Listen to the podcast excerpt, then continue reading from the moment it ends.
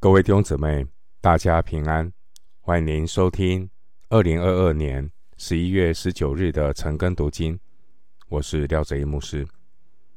今天经文查考的内容是《创世纪》四十九章一到七节，《创世纪》四十九章一到七节内容是雅各对流便、西缅和利未临终前。所说的话。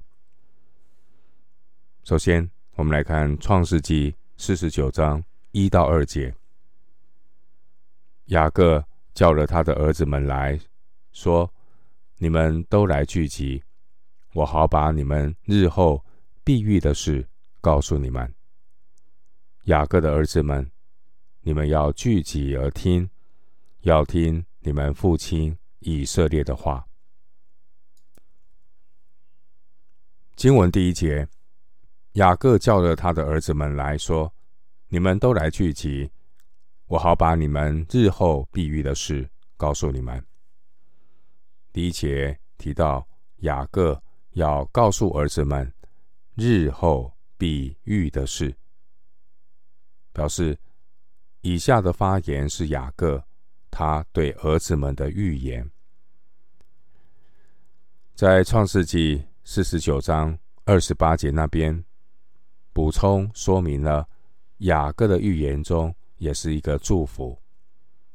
雅各的祝福是按着个人的福分，换句话说，领受祝福的人也必须承担相应的责任。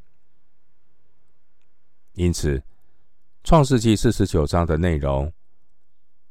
是雅各给他儿子们的祝福，也是对儿子们的期许，期许他们必须肩负起相对的责任。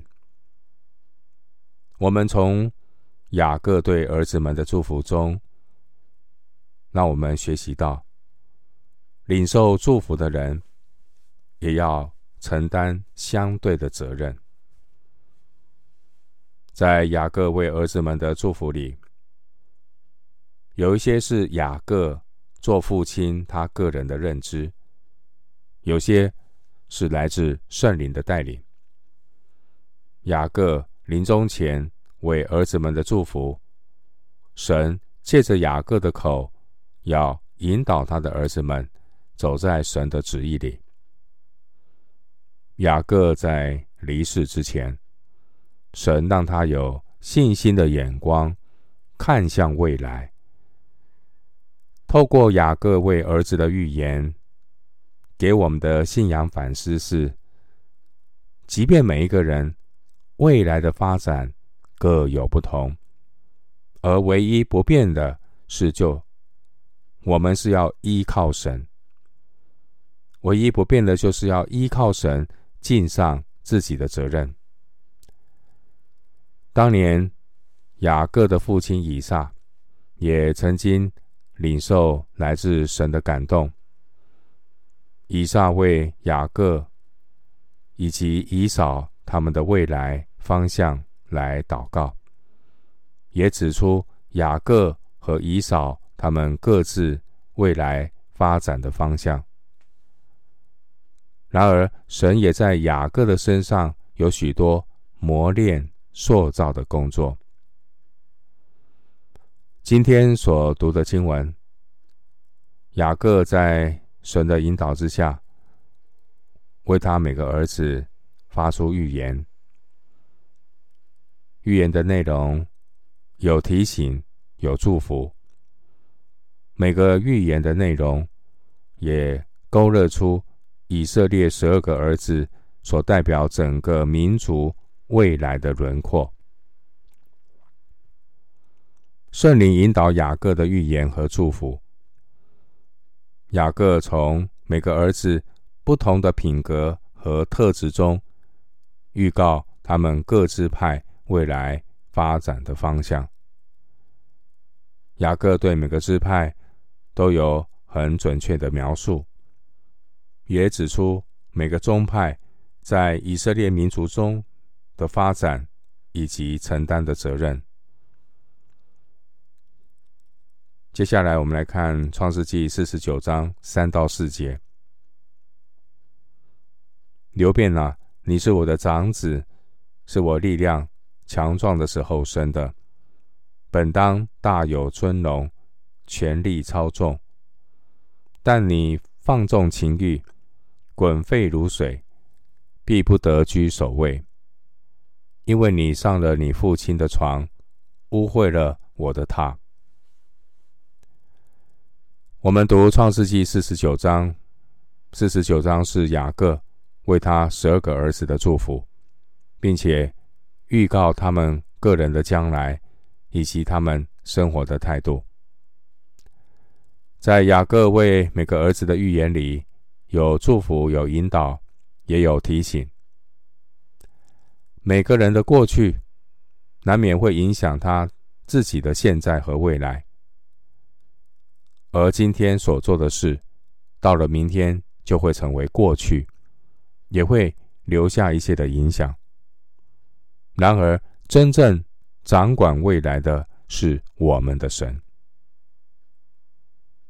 弟兄姊妹，影响一个人最大的核心问题，就是他所犯的罪。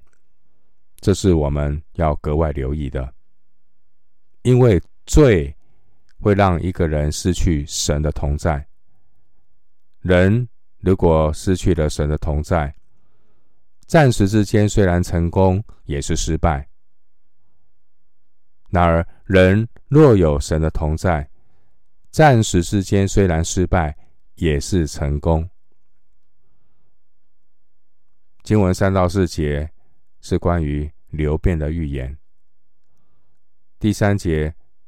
雅各先称赞，称赞长子流便。称赞之后，随即就是责备和警戒。雅各他指出流便在情欲上的放纵，让老雅各忍辱蒙羞了五十多年。雅各毫不隐藏的指出流便那种放纵情欲的致命伤。流便原本在家中，他作为长子。流便他是雅各青壮年时候力量的结晶。流便他是长子，享有各种的尊荣和权利。可是这一切都因为流便的犯罪，而导致长子的权利被剥夺。他自己也受到亏损。关于流便和雅各的妾同房这件事，在古代的中东地区，作为承受父亲产业的长子，在父亲死后，也可以拥有父亲的小妾。可是后来，以色列的律法禁止这样的恶习。流便他是长子，但他没有尊重还活着的父亲，私自和父亲雅各的妾毕拉乱伦，这是明明羞辱他的父亲雅各，也因此导致流便失去了长子的福分。现在雅各即将离世，他仍然对这件事情耿耿于怀，不吐不快。经文第四节，雅各形容流便，他放纵情欲，滚沸如水。滚沸如水和中文的欲火攻心意义相似。英文翻译“滚沸如水”这句话呢，是翻译作轻薄、轻薄、放荡、不可靠。流便后来的经历也证明，流便的品格不可靠。因为一个有领导力的领袖，必须具备坚定与果断的品格，能够节制，不放纵情欲。刘备他流便呢，他放纵情欲的罪，使他失去了做以色列人领袖的资格。而流便的支派也从来没有兴起过一个重大的人物，没有士师，没有君王，也没有先知。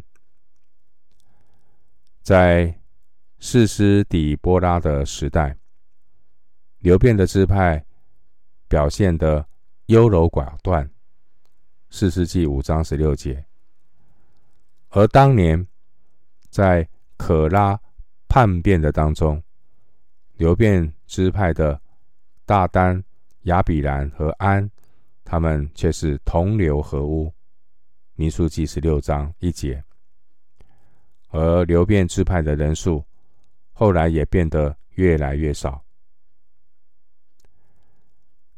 当流便失去长子的祝福，后来长子的领导地位就转到犹大的身上。在雅各的预言中，犹大他胜过一切兄弟，君王将从犹大而出，而流便长子可以得到双份的产业，后来也转到约瑟的名下。回到经文，《创世纪》四十九章五到七节，西缅和利未是弟兄。他们的刀剑是残忍的器具。我的灵啊，不要与他们同谋；我的心啊，不要与他们联络，因为他们趁怒杀害人命，任意砍断牛腿大筋。他们的怒气暴烈可咒，他们的愤恨残忍可阻。我要使他们分居在雅各家里。散住在以色列地中，在旧约圣经中，上帝审判罪恶的刑罚和个人报仇杀人是不同的。如果是因为神审判所带来的流血事件，这是不一样，这是神的管教，神的审判，神审判。所带来流血的事件和个人报仇去滥杀无辜，圣经呢有清楚的划分。而刚刚读的经文《创世记》四十九章五到七节就说明了这一点。在《创世记》三十四章那边的经文记载，当年雅各的女儿底拿，她在事件失身，失去了她的贞洁。西缅和利未兄弟为了妹妹底拿的事，两个人呢就用诡诈屠杀了示剑全城的人。雅各呢在这里指出他们的残忍。雅各指出西缅和利未这对兄弟，他们的刀剑带来混乱。第五节说，他们的刀剑是残忍的器具。经文第五节关于西缅这个人，西缅这个名字的意思是听见。西缅本该听见神的声音，但西缅却是体贴肉体。经文第五节提到利位，利位这个名字的含义是联合。利未本应当与公义联合。可是，利未却是和西缅他们联合，凭着血气为所欲为。经文第六节说，他们趁怒杀害人命，并且任意砍断牛腿大筋。弟兄姊妹，一个人如果是怀恨在心，他就很容易。残暴无情。经文第七节说，他们的怒气暴烈可咒，他们的愤恨残忍可阻。因着西缅和利未他们的怒气和愤恨，带出了残忍的作为。雅各说，西缅和利未他们要面对。罪所带来的咒诅。雅各按着神的感动，预告西缅和利未这两个支派必须要分散而居，不能让他们的罪恶发动，狼狈为奸。后来的发展是，当以色列民出埃及，摩西第二次清点以色列各支派的人数，西缅成了所有支派中最弱小的支派。民数记二十六章十四节，并且后来在摩西的祝福中，西缅完全被忽略。这个支派呢，没有领土的独立产业，只分布在犹大境内的一些城市。西缅支派大多数的人，最终都被犹大支派所同化，还有少数的人被迁移到应许之地境外的地区。至于利未的支派，利未支派，他们后来成为祭司的身份。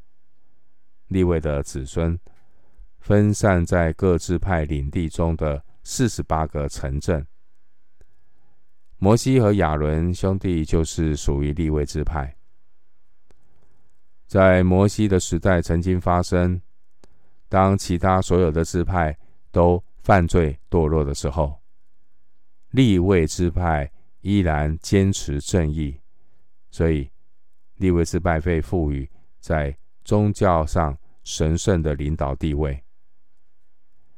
虽然利未支派没有自己的土地，他们的产业是分散在各支派中，而神也透过利未支派的服饰来祝福其他的宗派。牧师最后用。一段经文啊，作为今天我们查经的结论。新约圣经马太福音十章十一到十三节。